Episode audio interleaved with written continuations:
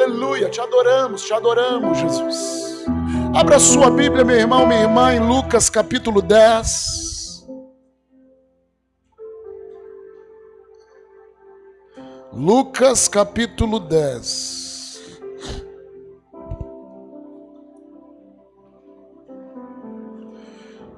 A partir do verso 25.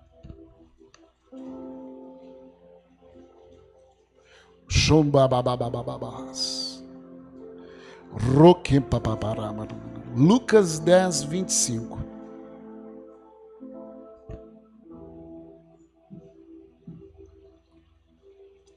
Diz o seguinte, vamos ler dos 25 ao 37. E eis que certo homem, intérprete da lei, se levantou com o intuito de pôr Jesus à prova e disse-lhe: Mestre, que farei para herdar a vida eterna? Então Jesus lhe perguntou: que está escrito na lei? Como interpreta? A isso ele respondeu: Amarás o Senhor teu Deus de todo o teu coração, de toda a tua alma, de todas as tuas forças e de todo o entendimento, e amarás o teu próximo como a ti mesmo.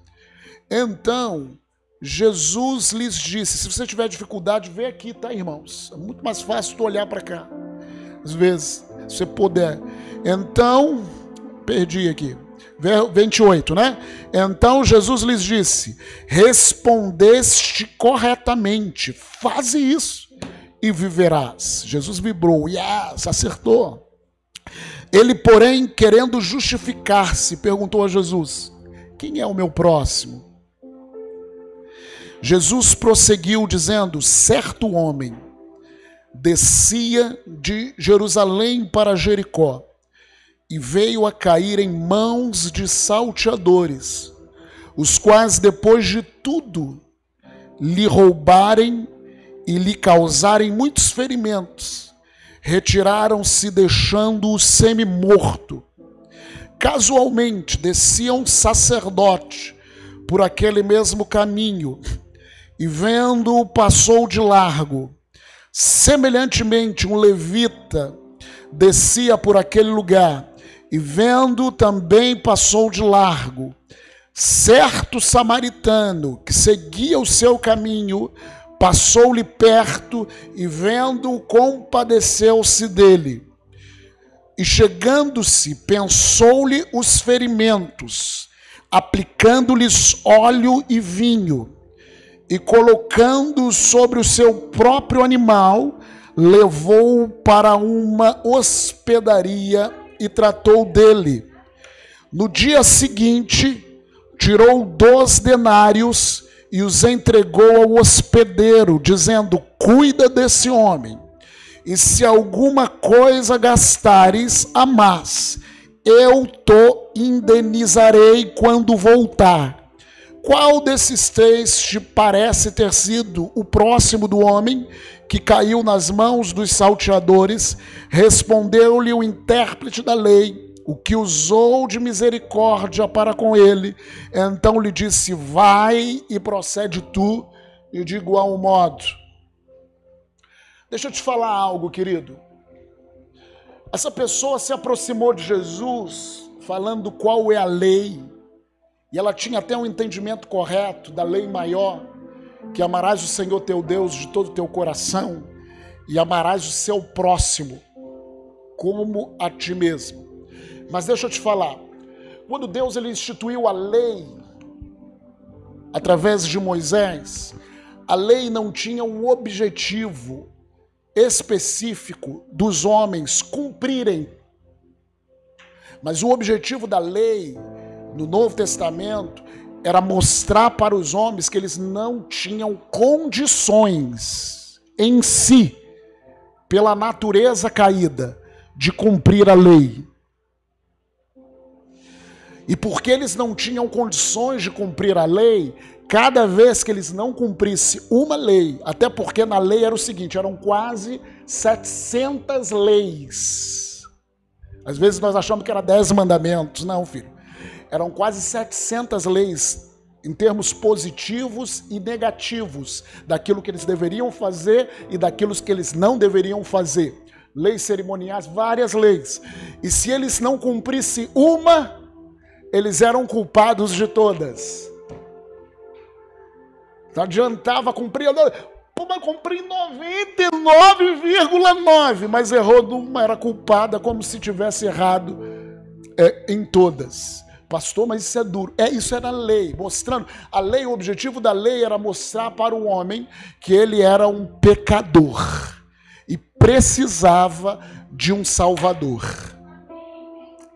Cada cordeiro inocente que morria já era uma figura do Cristo, Cordeiro de Deus que viria e morreria em favor daquele, de todo o povo. Quando esse homem vem e traz a lei, às vezes eu, eu vejo esse texto é, escuta esse texto desde criança, da outra igreja, desde criança. E eu escuto esse texto de uma maneira totalmente superficial. E muitas das vezes pessoas usam esse texto para falar assim: tá vendo? Essa igreja tá que nem um sacerdote, passa de largo das pessoas. Essa igreja está que nem aquele levita. Às vezes nós somos expertos para isso. Daniel, levita que passa de largo das pessoas. Eu ajudo, você não. Tem muitos até que têm ido para a internet batendo no peito, falando assim: eu ajudo. Pastores que, ó, metem o malho na igreja como um todo e botam na internet: eu ajudo. Jesus nunca fez as coisas e botou na internet na sua época. Pelo contrário, as curas de Jesus, Jesus ele se apartava da multidão. Ele nem mostrava. Fazia algumas coisas porque não precisava disso. Ele sabia quem estava dentro dele. Ele sabia que o que atraía presença das pessoas era a vida que tinha dentro dele. Era a luz que atraía as pessoas. Mas, falando desse texto, muitos de nós às vezes entendemos de uma maneira superficial. Mas eu falo que a parábola do, do, do, do bom samaritano, ela é muito mais profunda do que isso. Muito mais profunda. Na realidade, a parábola do bom samaritano, ela é uma, é uma síntese do, de todo o evangelho todo o evangelho de Jesus, toda a história do evangelho de Jesus. Jesus ele é tremendo para fazer isso. Tá nessa síntese da parábola do bom samaritano. Que isso, pastor? Não vi isso. Não, você vai enxergar comigo. E mesmo a gente enxergar, a gente não enxerga de um todo. Queridos, é interessante que Jesus ele, ele começou a falar essa parábola e lá no versículo 30 você pode deixar, deixar a sua Bíblia aberta. E ele falou o seguinte: Disse-lhe Jesus: certo homem descia de Jerusalém para Jericó e veio a cair em mãos de salteadores. É interessante que toda parábola de Jesus tem significado muito profundo. Muito profundo. Ele fala aqui, primeiro, certo homem. Que homem é esse? Qualquer homem. Esse homem representa a humanidade, esse homem representa eu e você. E ele fala que certo homem, a primeira coisa que aconteceu, ele descia de Jerusalém para Jericó. Fala, descia de Jerusalém para Jericó que simboliza isso? Jerusalém, querido, é a cidade santa. Jerusalém no Velho Testamento é conhecido como a cidade santa, a cidade do Senhor. Em Apocalipse fala que a Jerusalém celestial vai descer. Jerusalém é o lugar da presença viva do Senhor, onde Deus habitava com o povo. Jerusalém. Esse homem se você for fazer um, um comparativo com a palavra, ele está falando: esse homem simboliza a humanidade. Foi como Adão, querido. Adão foi criado para ficar em, entre aspas, Jerusalém. A Jerusalém de, de Adão era chamado Jardim do Éden, lugar das delícias. Deus nunca falou para Adão sair de lá. Mas diz na parábola de Jesus que certo homem descia, descia Descia fala o estado de decadência do homem quando sai da presença de Deus. Descia significa o estado de decadência do homem, quando ele sai da presença de Deus. Ele descia de um lugar chamado Jerusalém para outro lugar chamado Jericó. E que lugar é esse, Jericó? Jericó, quando nós vemos na palavra, foi a primeira cidade que Josué, ao cruzar o rio Jordão com o povo, foi a primeira cidade que eles lutaram e derrubaram os muros de Jericó. Até tem uma musiquinha que é: Vem com Josué lutar em Jericó. Jericó, querido, era uma cidade fortificada que o povo de Israel foi lá derrotou Jericó com aqueles gritos, os sacerdotes, quem lembra? Foi a primeira cidade do qual até Raabe saiu de Jericó. Mas é interessante que em Josué capítulo 6, eu peço aqui para o meu amigo, bote aqui Josué 6, verso 26. Quando Josué acabou de destruir Jericó, ele declarou uma maldição sobre Jericó inspirado por Deus. Josué 6, 26 fala assim: Naquele tempo, Josué fez o povo jurar e dizer: Maldito diante do Senhor seja o homem que levantar e reedificar essa cidade de Jericó. Continua.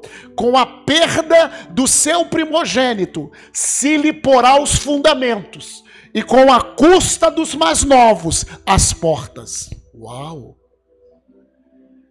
Quando Jericó foi destruído, Josué se levantou. Maldito quem reedificar essa cidade. Se você tem dois filhos, já era, filho. Vai perder os dois.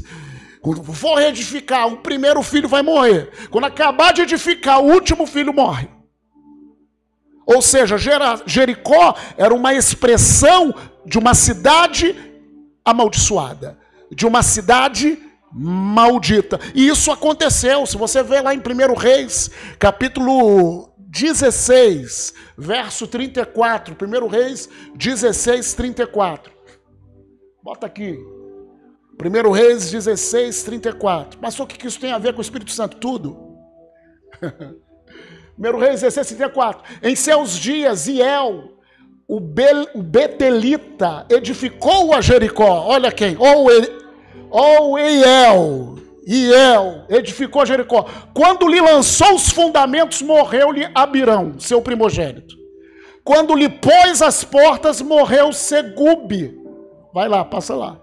Seu último, segundo a palavra do Senhor que falara por intermédio de Josué, filho de Num. Irmão, deixa eu te falar algo, abrindo um parênteses. O que Deus diz é em Sua palavra. A palavra de Deus é a verdade. Então, queridos, voltando para a parábola, Jesus ele falou que certo homem, simboliza eu e você, simboliza a humanidade, desceu, desceu significa a nossa decadência. Quando nós saímos o que? Da presença de Deus, desceu de Jerusalém para Jericó. Para onde? Jericó é um lugar maldito de maldição. E diz o texto, verso 30 lá, voltamos lá para Lucas capítulo 10, verso 30. Certo homem descia de Jerusalém para Jericó e veio a cair em mãos de salteadores, os quais depois de tudo lhe roubarem e lhe causarem muitos ferimentos, retiraram-se, deixando-o semi-morto. É interessante, querido, que quem foram os salteadores? É o diabo. A Bíblia diz: o diabo veio para o quê? Roubar, matar e destruir. Então Jesus ele estava expressando aqui o evangelho. A humanidade saiu por desobedecer em Adão. A ordem do Senhor ela foi expulsa do Éden, ou foi expulsa de Jerusalém, e a partir disso só foi descida, só foi indo para um lugar de maldição. No Éden, quando o homem pecou no Éden, quando Adão comeu da, da do fruto, né? Deus falou assim: no dia que você comer, o que, que vai acontecer? Certamente morrerás. E nessa parábola, o homem como fica? Semi-morto. O que, que um semi-morto faz? Nada, meu irmão. Quando nós falamos de semi-morto, nós falamos de pessoas. Já viu pessoa no coma? Coma induzido, que as pessoas. Ela, não tem controle. Vai lá as enfermeiras que tem que pegar, que tem que dar banho, que tem que fazer, porque ela fica como um semi-morto. O semi-morto não consegue se levantar, o semi-morto não consegue se cuidar. O que Jesus ele estava falando é o seguinte: filhos, quando esse homem saiu de Jerusalém, estrada fora, e indo para Jericó, veio salteadores, veio o diabo, deu uma surra nele. E a partir daí toda a humanidade está do mesmo jeito, semi-morto. A humanidade é morta, as pessoas lá fora são semi-mortos. Walking Dead, né? Daquela aquela, aquela série. Walking, como que é? Quase isso. Mas são semi-mortos. Por que semi-mortos? Porque exteriormente tem até vida, nasceram. Mas interiormente não tem vida. Quem não aceitou a Jesus é encontrado como semi-morto. Semi-morto, filho. Não tem condição de se ajudar. É interessante, aí continua a parábola. Não dá para me entrar em toda a parábola, em, em, em aspectos detalhistas, mas eu vou precisar é, passar rapidinho. Verso. A gente leu o que até agora, irmãos? 30. Verso 31. Casualmente, descia um sacerdote por aquele mesmo caminho. Descia por onde? Que mesmo caminho? De Jerusalém para Jericó. Vamos lá. E vendo-os, passou de largo. Verso 32: Semelhantemente, um levita descia por aquele lugar, e vendo também passou de largo. Deixa eu falar algo, querido. Às vezes nós pegamos essa passagem e nós trazemos de uma maneira rasa, somente da gente ter compaixão das pessoas, isso temos que ter, mas não é isso que está falando. Primeiro, sacerdote, ele veio da onde? De Jerusalém para Jericó. Significa que o sacerdote tinha a mesma condição daquele homem. O sacerdote também tinha a mesma condição espiritual daquele homem. Saiu da cidade de Deus, indo para um lugar de maldição. E é interessante, eu não posso entrar com mais profundidade nisso, mas o sacerdote significa a geração de Adão até Moisés. Adão até Moisés era uma geração que haviam muitos sacerdotes que não eram ainda institucionalizados, só foi institucionalizado com a lei de Moisés. A partir de Moisés. Mas o sacerdote simboliza a geração de Adão a Moisés. Muitos deles tinham sacerdotes, como se você for ver, Melquisedeque era um sacerdote. Abraão foi um sacerdote, ele, ele, ele, ele pegou ali, ele, ele pegou, fez o sacrifício. Muitos esporadicamente faziam sacrifício, faziam para ter comunhão. Sacerdote fala de algo religioso, algo espiritual para que eu possa chegar a Deus. Mas o sacerdote, ele não fez nada, vou te falar, é porque ele não podia fazer nada. Ele não tinha capacidade espiritual para fazer nada. Isso simboliza que no tempo passado, isso não foi suficiente para resgatar o semi-morto, que simboliza a humanidade. O levita, levita simboliza, eu não vou entrar mais profundo nisso, queridos. Não dá tempo, mas eu tenho que só citar. O levita simboliza de Moisés quando a lei foi institucionalizada até Cristo. Também fala sobre sobre culto, também fala sobre pessoas que se chegam a Deus através da lei.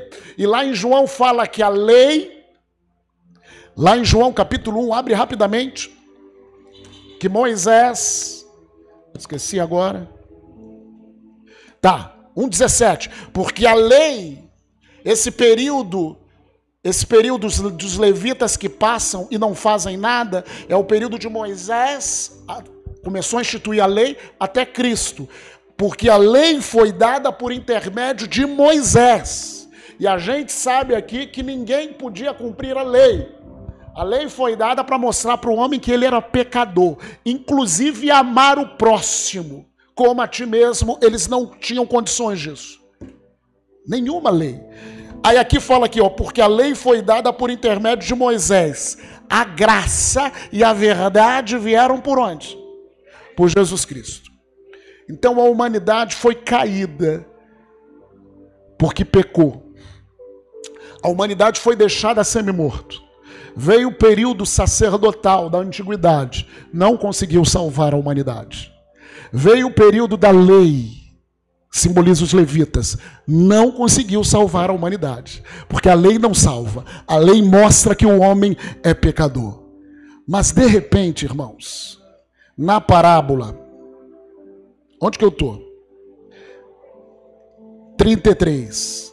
Certo samaritano que seguia, é interessante, que o sacerdote veio no mesmo caminho de quem? Do homem. Qual o mesmo caminho? Jerusalém? O levita também no mesmo caminho. Jerusalém? Certo samaritano, verso 33, que seguia o seu caminho. Fala assim: o samaritano seguia o seu caminho. E o seu caminho, alguns teólogos ou entendem que era o caminho inverso, era o contrário de Jericó, ou o caminho transversal. Que ele pegou ou nesse caminho inverso ou num caminho transversal. Mas o importante que eu quero frisar para você, ele seguia o seu caminho. Ele não seguia o caminho da destruição, o caminho da degradação, ele seguia o seu caminho. E quando ele seguiu o seu caminho, certo? O samaritano que seguiu seu caminho passou-lhe perto e vendo, compadeceu-se dele. Primeiro, querido, deixa eu te falar sobre samaritano. Samaritano, querido, quando Israel, o reino dividiu em Israel, foram dois: o reino do norte reino do sul. Reino do norte Israel, Reino do Sul, Judá. Reino do Norte foi idólatra. Chegou um tempo que o exército assírio veio e tomou o reino do norte. Aí sabe o que eles fizeram? E, e, e, ali, o seu lugar de. A capital era Samaria, onde que eles adoravam a Deus. E sabe o que eles fizeram? O exército assírio veio e eles tinham uma estratégia qual é a estratégia dele? Eles entravam num povo, pegavam o povo dali e levavam para outro lugar, pegavam o povo de outro lugar e trazia para ali. Para quê, pastor? Para ter mistura no povo. Para o povo perder a sua identidade. Então, pegou, os assírios fizeram isso com, com, com, com o povo de Israel. E aquele povo ali foi considerado samaritano. Por isso que os judeus, que, que é o do reino do norte, que não aconteceu isso com eles, eles não se davam com os samaritanos. Porque os judeus olhavam para o samaritano e falavam: vocês são gentios. Só que os gentios olhavam para o samaritano e falavam: vocês são judeus. Porque na realidade ele era o quê? Misturado. Era essa palavra. Era um povo.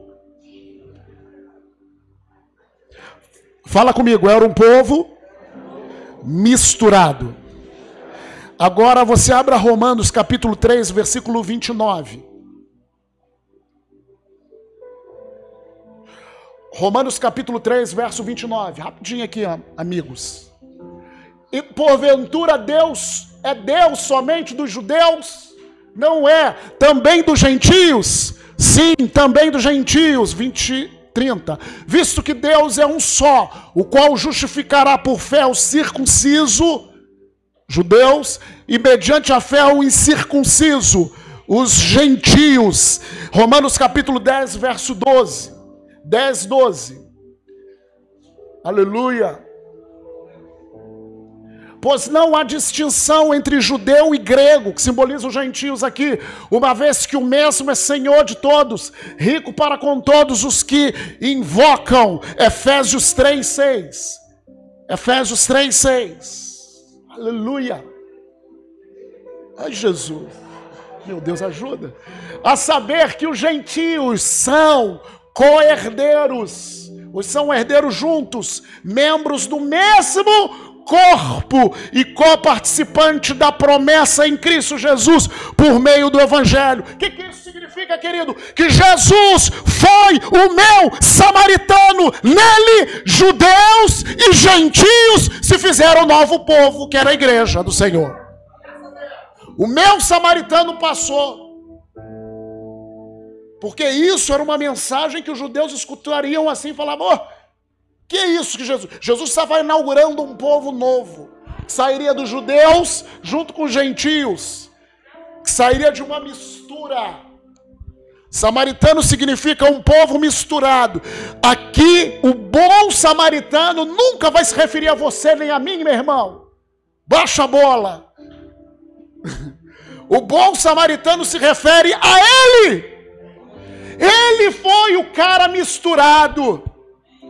Ele que chegou, ele que tinha, por que, que ele tinha condição? Porque ele não estava vindo da mesma condição do que nós. Nós estávamos vindo de Jerusalém para Jericó. Nós estávamos amaldiçoados, saímos do lugar da presença. Ele estava fazendo o caminho dele. E até porque ele é o caminho. E até porque a igreja foi considerada o povo do caminho saiu daquele caminho de maldição e entrou num caminho chamado Cristo. Então, querido, quando nós vemos aqui no versículo 34, o que que esse bom samaritano ele chegou, pensou-lhe os ferimentos, aplicou-lhe óleo e vinho, e colocando sobre o seu próprio animal, levou-o para uma hospedaria e tratou dele. O meu bom samaritano, seu bom samaritano, pensou, tratou, curou os nossos ferimentos, aplicou óleo. Óleo é um simbolismo do Espírito Santo. Nós nascemos de novo através do Espírito Santo e aplicou vinho. Vinho é um simbolismo do sangue de Jesus. O sangue derramado de Jesus, nós temos acesso a Deus através do sangue. E olha, interessante que jogou ele no seu animal. Por quê? Porque o homem não poderia andar sozinho estava semi-morto. Então, meu bom samaritano me pegou pelo caminho e me levou para um lugar chamado hospedaria. Hospedaria, querido, é um tipo da igreja. Hospedaria é um tipo da igreja. Quando eu falo de igreja, igreja local. Tem muita gente que não gosta de se reunir como igreja. Sai disso, filho. A igreja foi instituída por ele. A igreja é do Senhor. E esse bom samaritano levou ele para onde, gente? Hospedeiro. Ah, e tratou dele. Fala aí, tratou dele. Deus ele te traz para a igreja para tratar de você. Que é um lugar onde você vai ser tratado. Seu corpo, alma e espírito. Aleluia. Onde que eu estou, gente? Versículo agora 35, né? Hospedou e tratou dele. No dia seguinte, no dia, tirou dois denários e os entregou a quem? Hospedeiro. Dizendo: Cuida desse homem, e se alguma coisa gastares a mais, eu te indenizarei quando voltar. Quem é o hospedeiro? Queridos, quando Jesus estava para dar a sua vida, ele falou assim: Não vou deixar vocês órfãos, não vou deixar vocês sozinhos, eu vou enviar o meu espírito para estar para sempre com vocês. Porque o trabalho na vida de vocês, o cuidado da vida de vocês não foi completado. Primeiro Jesus, eles foram Jesus levados ao hospedeiro. Aí Jesus falou, oi, oi, e aqui, meus irmãos, tem cada figura, quando você vai se aprofundando na palavra, cada figura. Jesus chegou lá, o meu bom samaritano chegou lá e falou assim: cuida dele. Aí ele fez algo Primeiro ele tratou lá e falou assim: cuida dele. Ele pegou o que? Dois.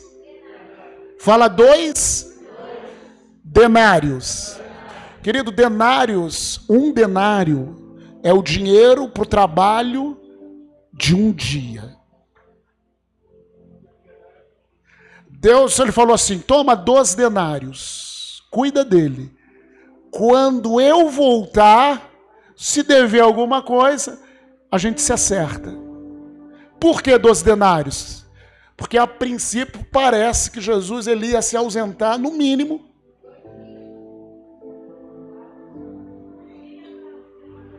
Pedro fala porque um dia para Deus é como mil, e mil anos para Deus é como um se você estiver vendo os nossos estudos sobre discernindo os tempos, você entender que esse dia de milênio, Deus ele profetiza sobre dia de milênio, sobre a volta. Aqui ele estava profetizando a volta deles, Júnior. Cuida deles! Cuida deles! Cuida da minha igreja! porque nós estamos na época da igreja, em que o hospedeiro, o Espírito Santo, está cuidando da gente. O meu samaritano já pagou a conta, já deu 12 denários para tudo aquilo que eu preciso. E ele foi, mas ele falou: Eu vou, mas eu volto. Vou nos preparar lugar para que onde eu estou, vocês sejais também. E o foco que eu quero entrar, e não sei, vou conseguir? Não vou conseguir para adorar? Eu quero falar dele, do hospedeiro. O hospedeiro. Queridos, nós estamos na hospedaria. Você aqui está na hospedaria. Nós estamos debaixo do ministério do hospedeiro. O meu bom samaritano saiu, já pagou. Mas o hospedeiro precisa cuidar de mim e de você. Quando nós vemos esse cuidado do Espírito Santo, o Espírito Santo não é somente alguém que vai trazer poder, alguém que vai trazer. Oh, estou sentindo o Espírito Santo, estou me arrepiado. Não, ele é alguém que cuida de nós. Quando nós vemos esse trabalho do hospedeiro, por exemplo, abre aqui em Romanos capítulo 7, verso 24. Paulo escreveu a Romanos e ele falou muito sobre há uma guerra no crente. Há uma guerra no crente. Qual é a guerra? Agora do espírito do novo homem e da carne. Essa carne que não foi regenerada. Há uma guerra. Ou seja, há ainda feridas que precisam ser tratadas, amém? O meu bom samaritano me pegou lá, mas eu ainda estou em tratamento.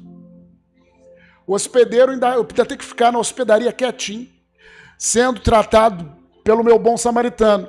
E Paulo, ao resumir essa guerra, ele falou o seguinte, 7:24: Desventurado homem que sou, quem me livrará do corpo dessa morte? Fazendo um paralelo, quem me livrará dessas feridas que nós temos por causa de, de Satanás, que nos pegou no caminho da maldição. Jesus nos tirou daquele caminho da maldição, nos colocou na hospedaria, mas ainda tem um trabalho. Que trabalho é esse? De me livrar do corpo dessa morte. E quando você abre em Romanos capítulo 8, verso 1, Você vai começa a entender um pouquinho o evangelho agora, pois já nenhuma condenação há para os que estão em Cristo. Verso 2. Porque a lei do espírito da vida, lei do espírito da vida, o Espírito Santo, O hospedeiro, ele é, é vida. Em Cristo Jesus te livrou da lei do pecado e da morte. Verso 3: Porquanto que fora impossível a lei no que estava enferma pela carne, continua. Isso fez Deus enviando seu próprio filho em semelhança de carne pecaminosa. E no tocante ao pecado, e com efeito condenou Deus na carne o que? O pecado. Verso 4. A fim de que o preceito da lei se cumprisse em nós, que não andamos segundo a carne, mas segundo o Espírito. Há uma guerra, meus irmãos. Há uma guerra em nós. Mas o que o hospedeiro, o Espírito Santo, está fazendo em nós é nos ajudar a não andar na carne, a nos, a nos ajudar a andar nessa lei do Espírito da vida. Continua lá o texto. Não, não, não para, não. que parou? Cinco. Porque os que se inclinam para a carne cogitam das coisas da carne, mas os que se inclinam para o espírito, das coisas do espírito. Seis, último. Porque o pendor da carne dá para a morte, mas o espírito para a vida e paz. Querido, nós estamos no tempo do hospedeiro que está cuidando de nós. E a nossa primeira luta, grande luta, é contra a carne. Deixa eu te falar, a tua maior luta não é contra o diabo. Jesus ele ganhou o diabo na cruz do Calvário. O diabo ele é um ser legalista. Ele usa a nossa carne ele usa a nossa carne para nos prender, sugestões, mas a nossa grande luta é a carne contra o espírito. É isso que Paulo ele vai falando em todo o capítulo 8. Em todo o capítulo 8 de Romanos.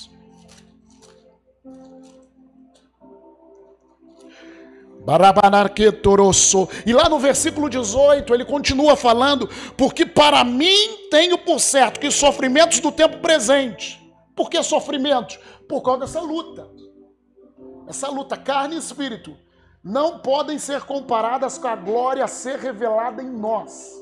A ardente expectativa da criação aguarda a revelação dos filhos de Deus, pois a criação está sujeita à vaidade, não voluntariamente, mas por causa daquele que a sujeitou, o diabo, o pecado, na esperança de que a própria criação será redimida do cativeiro, da corrupção para a liberdade da glória dos filhos de Deus.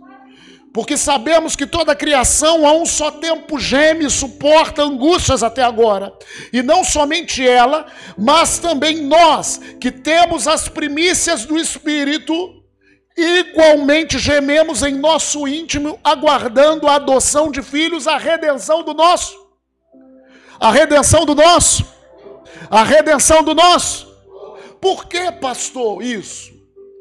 Porque quando o, o, o, bom samaritano me pegou lá, o meu espírito nasceu de novo. Quando eu aceitei Jesus como Senhor e Salvador da minha vida, o meu espírito nasceu de novo. À medida que, ele, que eu estou meditando na palavra, que eu estou renovando a minha mente, que Ele me está trazendo, me trouxe para a hospedaria, estou aprendendo, a minha alma está sendo salva. Meu espírito foi salvo lá quando eu levantei as mãos, a minha alma está sendo salva.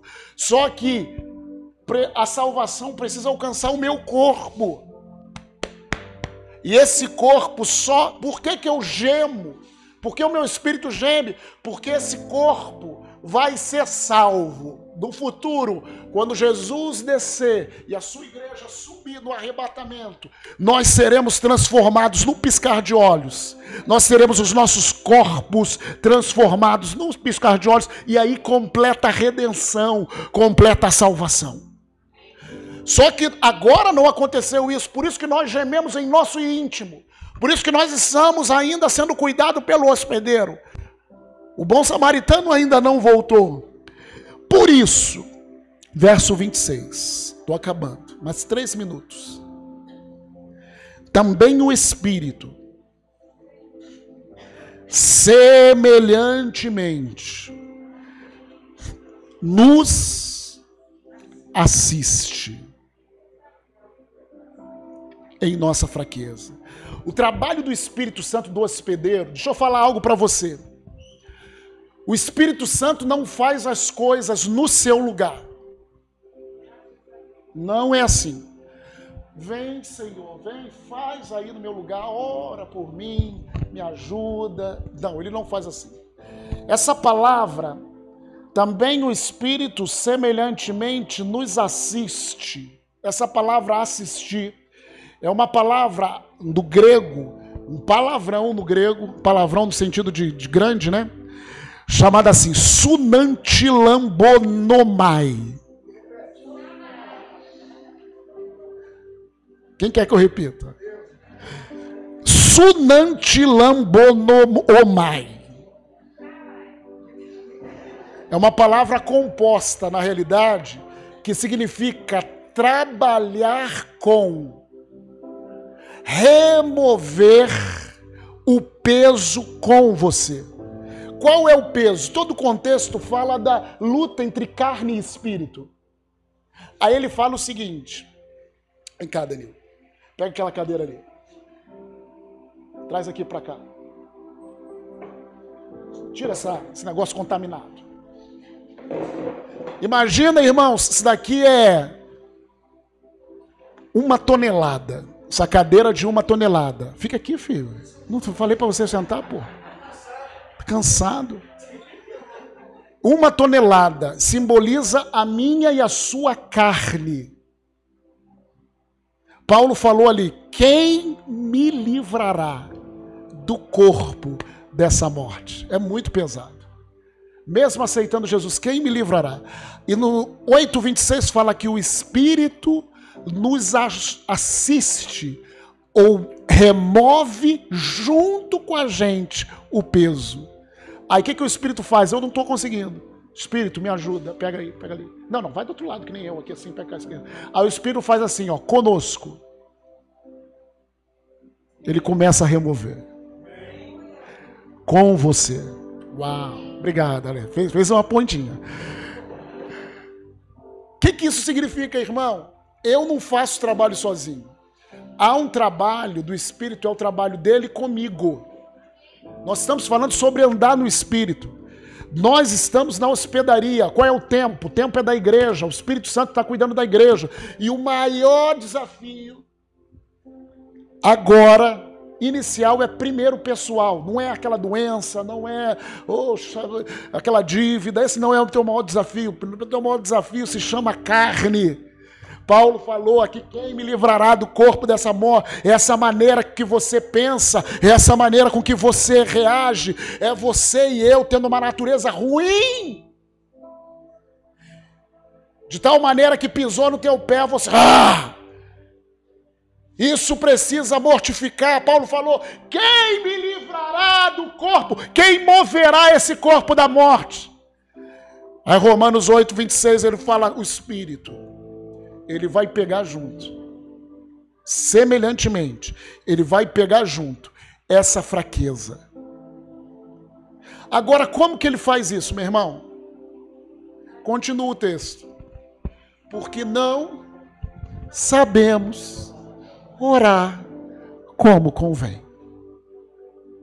Nós não sabemos orar para que esse peso seja. Pastor, eu sei orar, aprendi a orar, já estou no ministério da intercessão. Ora aí, irmão, Senhor Jesus, amantíssimo Deus e tal. É, a Bíblia fala que você não sabe orar para tirar esse peso. Se você soubesse, o Espírito Santo ia fazer que nem o Danilo, sentar e deixar você aqui agir. Mas ele está falando, você não consegue tirar o peso sozinho. Você precisa da minha ajuda. E como que é a assistência do Espírito Santo? Nós não sabemos orar como convém, mas o mesmo Espírito intercede junto com a gente, com gemidos inexprimíveis. O que, que é isso, pastor? palavras não articuladas na sua própria língua. Falei tudo isso uma hora para chegar nesse ponto. Na obra do Espírito Santo, hoje você está com o hospedeiro, o bom samaritano te salvou. Mas você ainda tem feridas, ainda tem que ser cuidado, ainda tem um corpo dessa morte que pesa uma tonelada e você não consegue se livrar sozinho. Aí o Senhor ele fala assim: Mas eu tenho uma linguagem de oração disponível para vocês. Eu tenho um gemido inexprimível, uma palavra articulada não na sua língua, minha linguagem de oração, é isso que o Espírito Santo está falando, que eu disponibilizei para todos aqueles que vieram para a hospedaria. Para quê? Para te ajudar a remover esse peso que se chama carne até que a seu corpo seja regenerado, seja transformado no arrebatamento. Por isso que eu e você precisamos orar muito em línguas. Edificação. Talvez muitos de vocês já perderam o hábito, tem que ser um hábito, de orar em línguas todos os dias. Eu e você precisamos orar em línguas todo dia. Vou te falar algo. Eu não vou me aprofundar mais em Romanos, vou deixar para a semana que vem. As características, o que acontece quando você ora em línguas. Eu vou explicar para você. Mas vou falar algo para você. A oração em línguas é a oração que eu mais oro. Isso eu vou falar semana que vem. Não adianta, querido. Você é muito articulado orando. Oração em português deveria ser fruto, Júnior, de eu ter passado muito tempo orando em línguas, ter revelação do Senhor, aí eu vou orar em português. É isso que a Bíblia diz lá, 1 Coríntios 14. O que, que eu farei? Orarei com o espírito, orarei com a mente. Olha a ordem: orarei com depois orarei com a mente. Músicos, ah, eu canto muito. Cantarei com o espírito e depois cantarei com a mente. A obra do Espírito Santo, o Espírito Santo está trabalhando em nós. Mas nessa noite ele está falando assim, filho, eu quero te ajudar a remover esse peso. Você não conseguia, ele está te mostrando e está me mostrando que nem eu e nem você conseguíamos andar sozinhos. Estávamos semi-mortos. Ele nos pegou no caminho indo para a maldição. A Bíblia diz que ele se fez maldição em nosso lugar. Porque está escrito: Maldito é todo aquele que é pendurado no madeiro, para que a bênção do Abraão nos alcançasse. Ele se fez maldito em nosso lugar. Ele nos pegou, nos colocou no seu animal, nos levou para a hospedaria. Você pode dar glória a Deus pela hospedaria de Jesus? Mas não só nisso, ele colocou o hospedeiro cuidando de nós. E para nos livrarmos desse peso que a carne, meu irmão, te, pisa, te puxa para baixo. Eu que sou pastor, trato pessoas assim, vejo pessoas e tal. Se eu sei que o Carlos está passando algo e ele está agindo na carne, ele fica para baixo, porque a carne te puxa para baixo. Mas o Espírito Santo está aqui para te ajudar, para pegar junto esse peso da carne e para fazer assim: sai do meu caminho, eu quero andar no Espírito. Porque a Bíblia diz: andai no Espírito e jamais satisfareis a concupiscência da carne. O que Deus está falando, pastor, nessa noite? Deus está falando nessa noite: é tempo de receber toda a assistência do meu espírito para vocês. Eu tenho chamado vocês, assim diz o Senhor, para um tempo de oração no espírito. Quando vocês permitem que eu oro com vocês, eu ajudo vocês a remover essas dificuldades da sua carne. Aleluia! Aleluia! Fecha os olhos, querido. Fecha os olhos.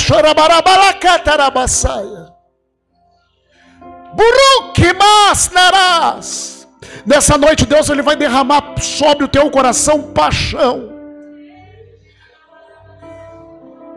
Paixão. Paixão em se relacionar com o Espírito Santo. Talvez outrora você passava muito tempo orando.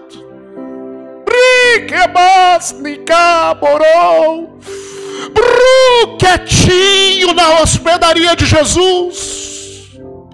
Bru, papá, se quebra, se.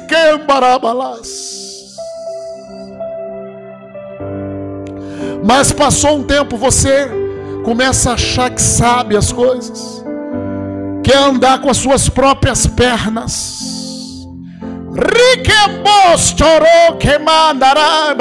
O Espírito Santo fala para você, filho, eu te encontrei semi-morto.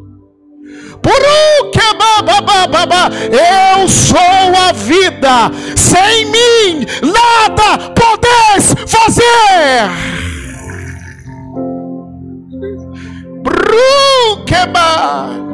O Senhor fala: Eu sou a videira verdadeira, você é ramo. Se você permanecer em mim. Como, Senhor, como eu tenho ensinado para você, quietinho, show, queimar, amar, confiando na edificação que eu estou produzindo dentro de você, tereis frutos, e o vosso fruto permanecerá. Eu quero orar por você nessa noite que desistiu da oração em línguas, desistiu de orar, tem orado muito pouco, você não precisa vir aqui na frente, só fique em pé no seu lugar. Você não precisa vir aqui na frente. Você tem orado quase nada em línguas.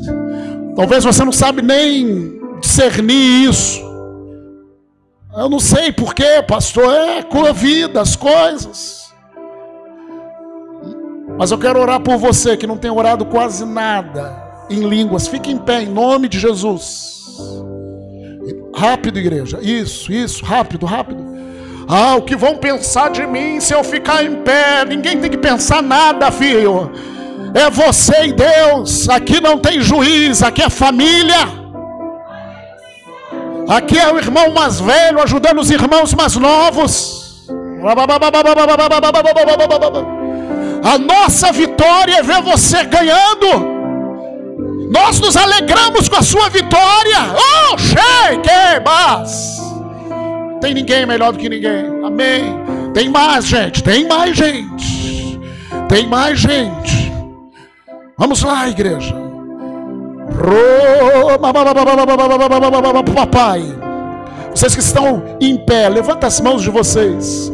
Fecha os olhos, levanta as mãos de vocês. Papai, eu coloco esses meus irmãos, eles escutaram a tua palavra. Eles escutaram que o bom samaritano pegou eles, levou para a hospedeira. Para o hospedeiro, e hospedeiro, o Espírito Santo está tratando deles.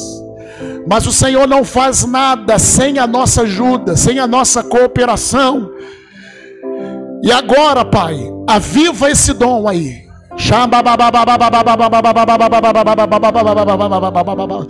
Pai, ministra sobre eles paixão. Paixão pelo Espírito Santo, paixão pela tua presença. Agora, Deus, que haja um fogo, um fogo no interior deles. Xereba. A que haja um fogo no interior deles, em nome de Jesus, em nome de Jesus. Se vocês falam em línguas, começa a falar em línguas, eu libero em nome de Jesus. Eu libero essa unção sobre vocês. Começa a orar em línguas. Igreja também começa a orar em línguas. Vai, Senhor, toca, toca, toca, toca Deus. Toca Deus, toca Deus.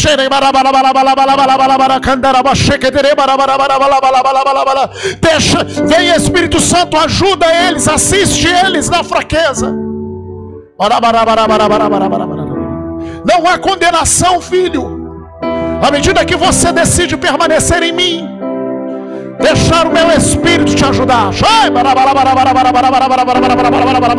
O Senhor fala: Eu vou arrancar muitos de vícios, eu vou arrancar muitos de maus hábitos, mas vocês, filhos, têm que confiar em mim e simplesmente se entregarem nessa edificação.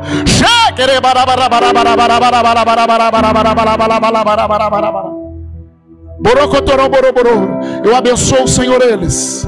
Em o nome do Senhor Jesus. Amém. Amém.